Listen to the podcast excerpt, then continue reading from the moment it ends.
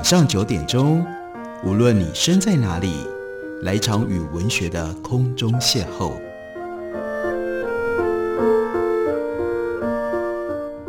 杨照谈书，邀您一同遨游文学世界，认识古今中外的经典之作。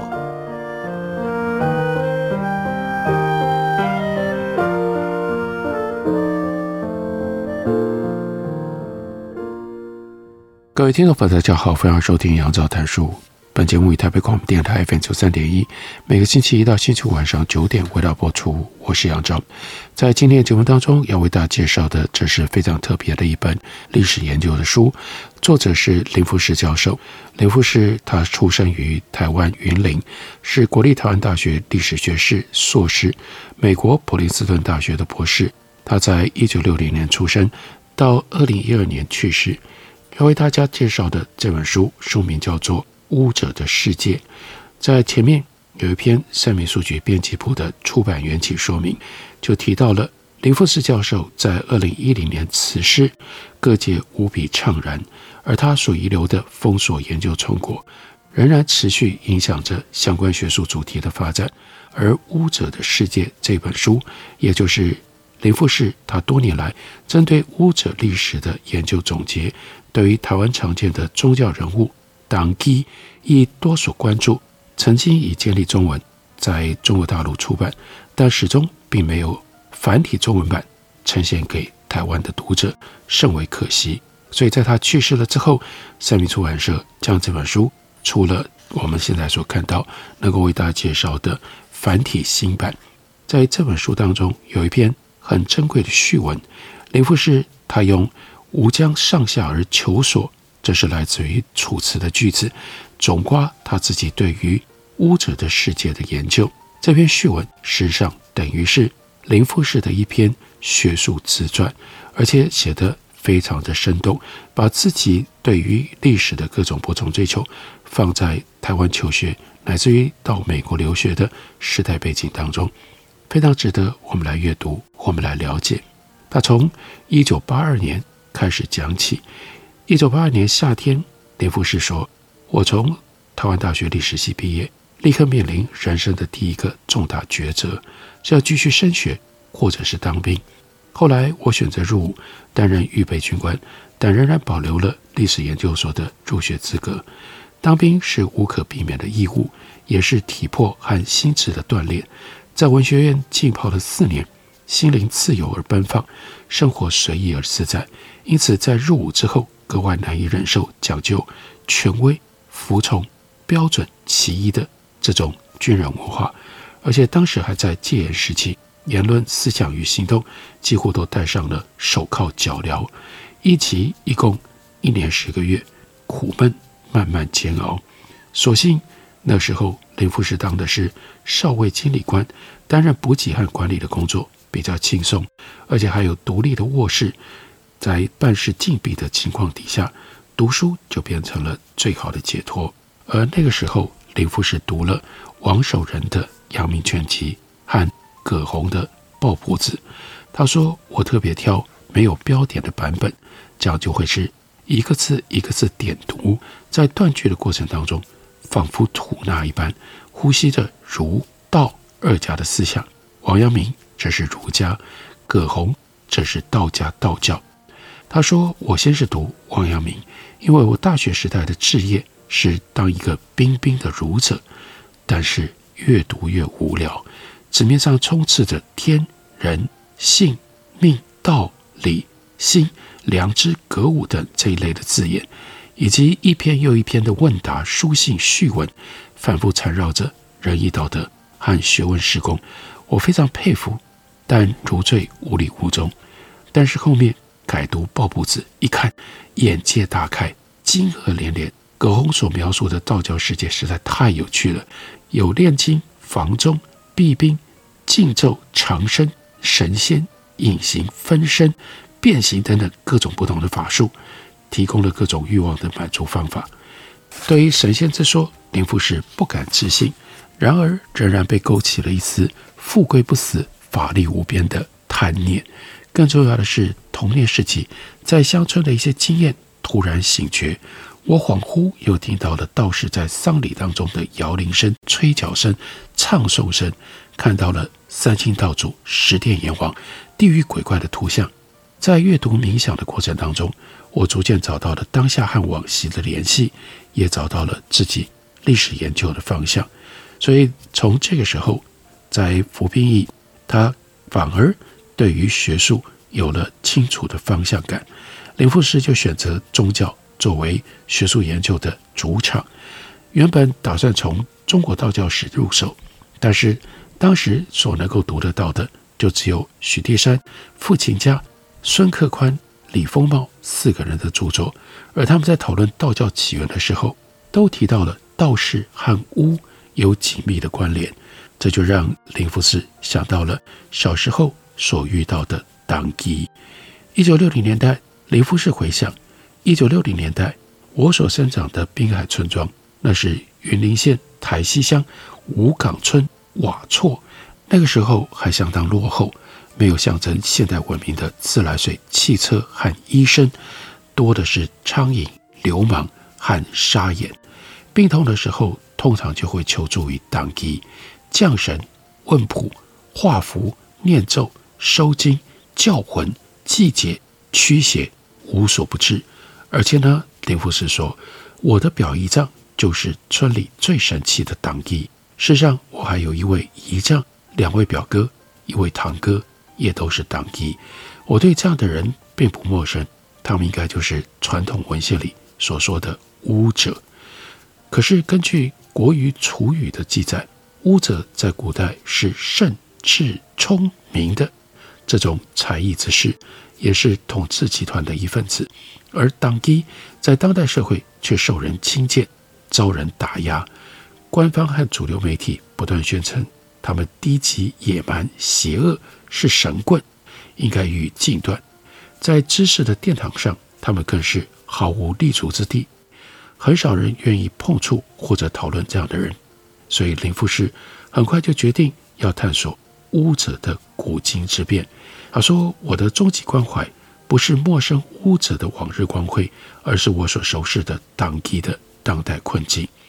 到了一九八四年夏秋之际，这个时候林富士。服完了兵役，重新回到台大校园，继续念他的硕士班。他说：“一开始野心勃勃，企图以先秦至两汉时期的巫者作为硕士论文的题目，并且获得了杜正胜先生和韩复之先生两位老师首肯，同意联合指导。但是到了一九八六年，经过一段时期的学习摸索，林富士自己限缩了研究范围。”他说：“我知道自己在先秦史的领域，短时间之内不可能有所成就。我虽然可以通读传世文献，但是对于古文字学、器物学、考古学、出土文献所知有限，而材料的取得也相当困难。所以到了一九八七年，他的硕士论文题目是《汉代的巫者》，完成了这个论文，完成了他的学位。这篇硕士论文主要是从。”宗教社会学的角度去勾勒汉代巫者的面貌。林富士说：“我先是疏解‘巫’这个字的意思，接着探讨巫者的政治社会地位，说明他们所属的社会阶层，然后分析巫者的技术，这是巫术。还有呢，他们值守的内容，借以解释巫者活动的主要凭借以及他们的社会功能。而为了要检验。”汉人在观念上是不是能够接受巫术，就解析巫者施行巫术的观念基础，并且探讨汉人对于鬼神祸福之事各方面的看法。紧接着就评估巫者的社会影响力，厘清巫者的活动范围，探讨他们在各个社会阶层和各个地区的活动情况，借说明当时巫者他所涉及的社会空间和地理空间。最后。则是总论巫者在汉代社会当中所扮演的角色。他就回想，当年在进行这项研究的时候，我所能凭借的前人研究成果相当的有限，因此只能够在史料方面多下功夫。无论是传世的典籍，碑刻、新出土的简牍帛书，还有非文字性的材料，包括铜镜、画像石、壁画、帛画、墓葬、建筑遗存等，竭尽所能，逐一检视、爬梳、分析，从而重建了我所认知的汉代巫者的世界。林富士回想，我所走的似乎是所谓史料学派的老路子，一切以史料为依归，多做考据叙述，少做诠释意见。不过，林富士的硕士论文，当然就是我们今天为大家介绍的这一本《巫者的世界》，它的一个开端起源。要认识巫者的世界，当然光是靠考证叙述是不够的，还有一些什么样的知识的资源被林富士在研究过程当中充分的运用了？我们休息一会儿，等我回来告诉大家。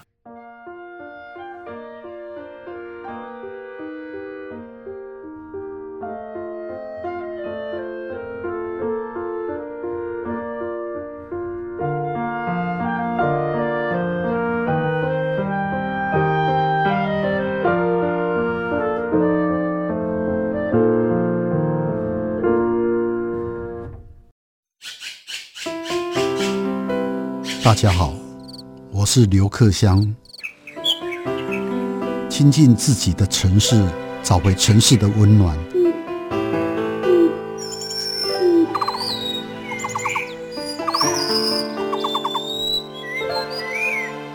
听见台北的声音，就在台北广播电台，FM 九三点一，AM 一一三四。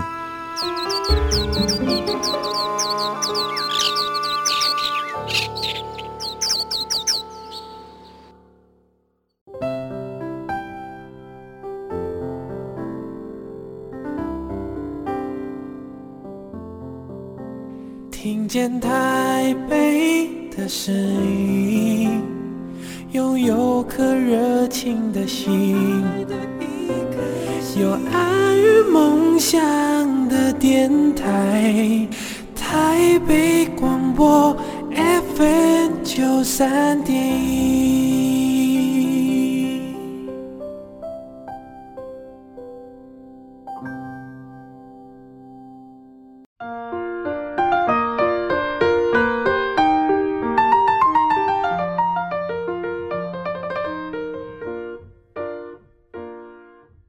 感谢您继续收听《杨照谈书》。本节目以台北广播电台 FM 九三点一，每个星期一到星期五晚上九点，为大家播出到九点半。今天为大家介绍的，这是非常特别的一本历史研究的书，作者是林富士，书名叫做《巫者的世界》。林富士他曾经担任中央研究院历史语言研究所的特聘研究员，中央研究院数位文化中心的召集人。他的学术研究领域是宗教史、医疗史。文化史、数位人文学等。他在一九六零年出生，到二零一零年不幸因病英年早逝。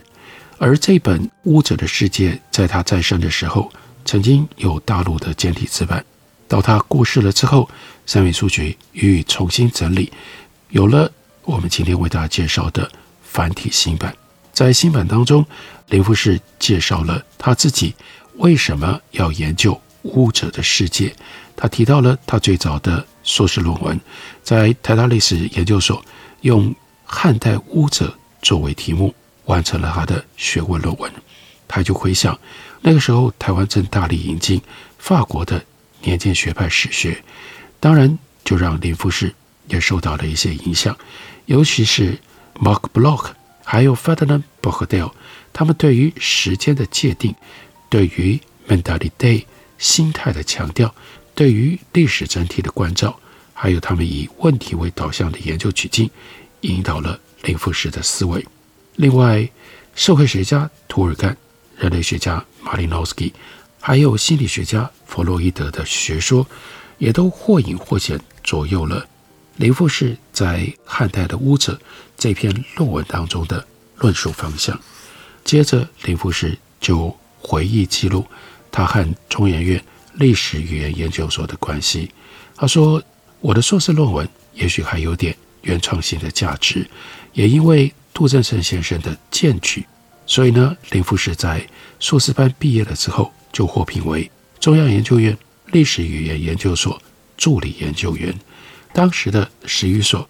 是四组一室的编制，包括了历史学、语言学、考古学、人类学这四组，另外有甲骨文研究室。他说：“我隶属于人类学组，是最年轻的一位小学徒。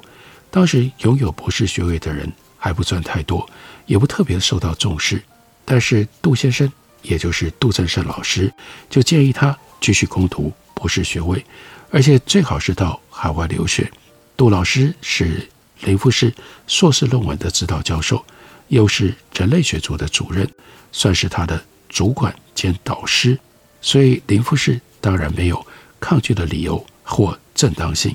所以一进史语所就已经在准备出国进修。出国之前有两年的时间，从一九八七年到一九八九年，除了强化英文能力、申请学校之外，也开始为自己后续的学术发展在做准备。虽然时间不长，但是在写这篇序言的时候，林富士说：“如今想来，非常的重要。”因为那是一段精神专注、心灵活跃的日子，他回想，几乎参与了史语所的每一场讲论会和演讲活动，接受了多元学科以及不同知识传统的洗礼。史语所是一个多学科的研究所，历史学、语言学、考古学、人类学、文字学，拥有许多不同领域的专家。那个时候，学界知名的一些老前辈，像是高巨寻、瑞义夫。陈盘、李孝定、张炳权等这些学者都还在，中壮年的学者也已经卓然独立，有丁邦兴、管东贵、张以仁、毛汉光、李仁奎、杜正胜、邢益田、黄宽崇等等，还有一批才刚得到了博士学位不久的生力军，像是黄建新、康乐、石守先、严娟英、蒲木洲、张振华。何大安等等，再加上一些正在攻读博士学位的助理研究员，其他的研究人员也都学有专精，博学广闻，成员的世代差异极大。最老的像石章如、高巨寻，那个时候已经九十岁了；最年轻的还不到三十岁，可以说是三代同堂。大家的学术背景也很不一样。有的是早年毕业于中国大陆、北京大学等名校，有的是一九四九年之后在台湾所养成的，还有一些是刚从欧美各国名校回来的，也有从日本东京大学毕业的。这真的是济济多事啊！这样一个多元多样、异质的团体，在知识的辩论上就显得相当的激烈。当时大约每两周就有一场演讲。一场两小时，一个小时报告，另外一个小时讨论，文稿都是先前就印给所有的同仁，因此在讲论会上常见刀光剑影，各种新旧的概念、理论、方法、意见都有人提出来，或是客气的商量，有的时候是赤裸裸的批评。在那里两年的聆听，在各种思潮论述风范的冲击底下，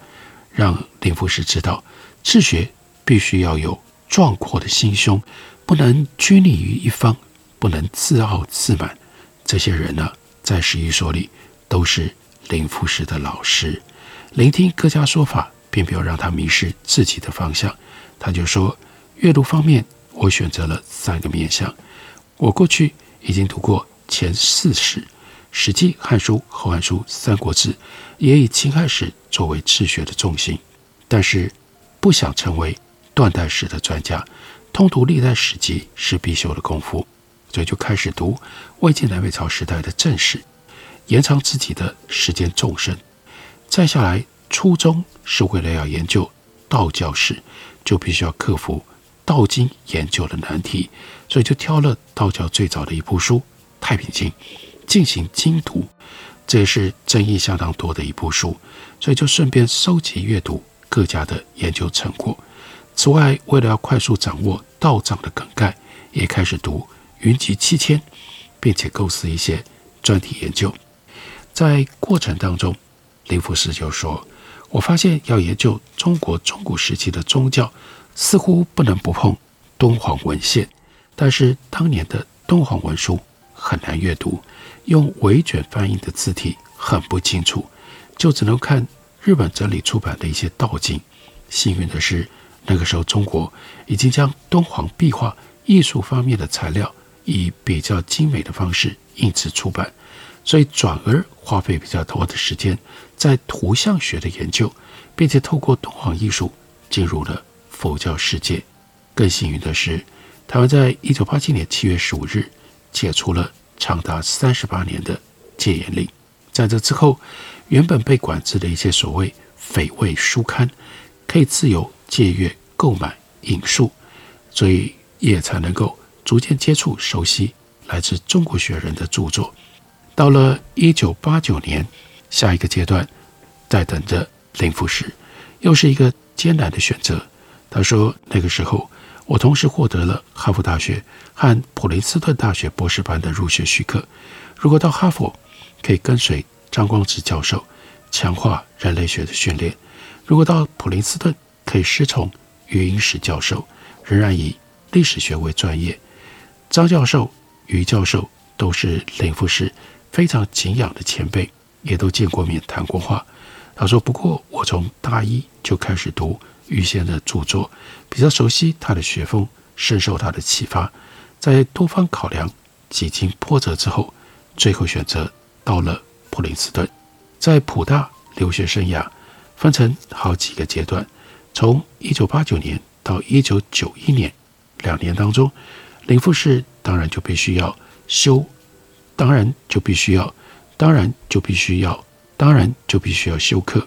还要通过两种外国语言。他选的是日文跟法文课程修习跟测验，而且呢，到欧洲、英国、法国、德国、瑞士短期游学。接下来，一九九一年到一九九二年完成了学科考，主科是元英时的中国古代史，副科是 Dennis Teacher 教授的中国中古史，另外还有 Stephen Tyser 教授的中国宗教，然后进入到第三个阶段。一九九二年，通过学科考试之后，两个月内提出了博士论文的研究计划，而且呢，获得了通过。第四个阶段，从一九九二年到一九九四年，两年的时间进行博士论文撰写、答辩、修改、缴交，并且获得了学位。而最后完成的博士论文，也就是林富士这一本《巫者的世界》，另外一个重要的背景。这一部博士论文标题是《Chinese Shamans and Shamanism in the Jiangnan Area During the Six Dynasty Period》六朝时期江南地区的巫者与巫俗。他说：“这其实并不是我最初要探讨的课题。当初除了宗教史之外，曾经想要研究疾病史、身体史，以汉代的疾病观念为题撰写研究计划。可是到了普大。”才知道，普林斯顿的历史系虽然以科学史研究闻名，但疾病史不是主流。东亚系的 Twitch 教授曾经发表过东亚瘟疫史的论文，但也不是他的主要兴趣。图书馆的相关藏书也以中国传统的医疾为主，相关研究成果论著不多。这就是为什么林富士放弃了研究汉代的疾病观念，回归到宗教史研究。并且以历史系、东亚系和宗教系的课程作为他的主修，在这样的一个坚实的背景底下，林富士开启了更进一步对于中国历史，到后来涵盖台湾民间，什么是巫、巫者的身份、观念还有技术各个方方面面的研究，他的研究成果就集结成为今天为大家介绍的他的这本书《巫者的世界》。感谢您的收听。我们下次再会。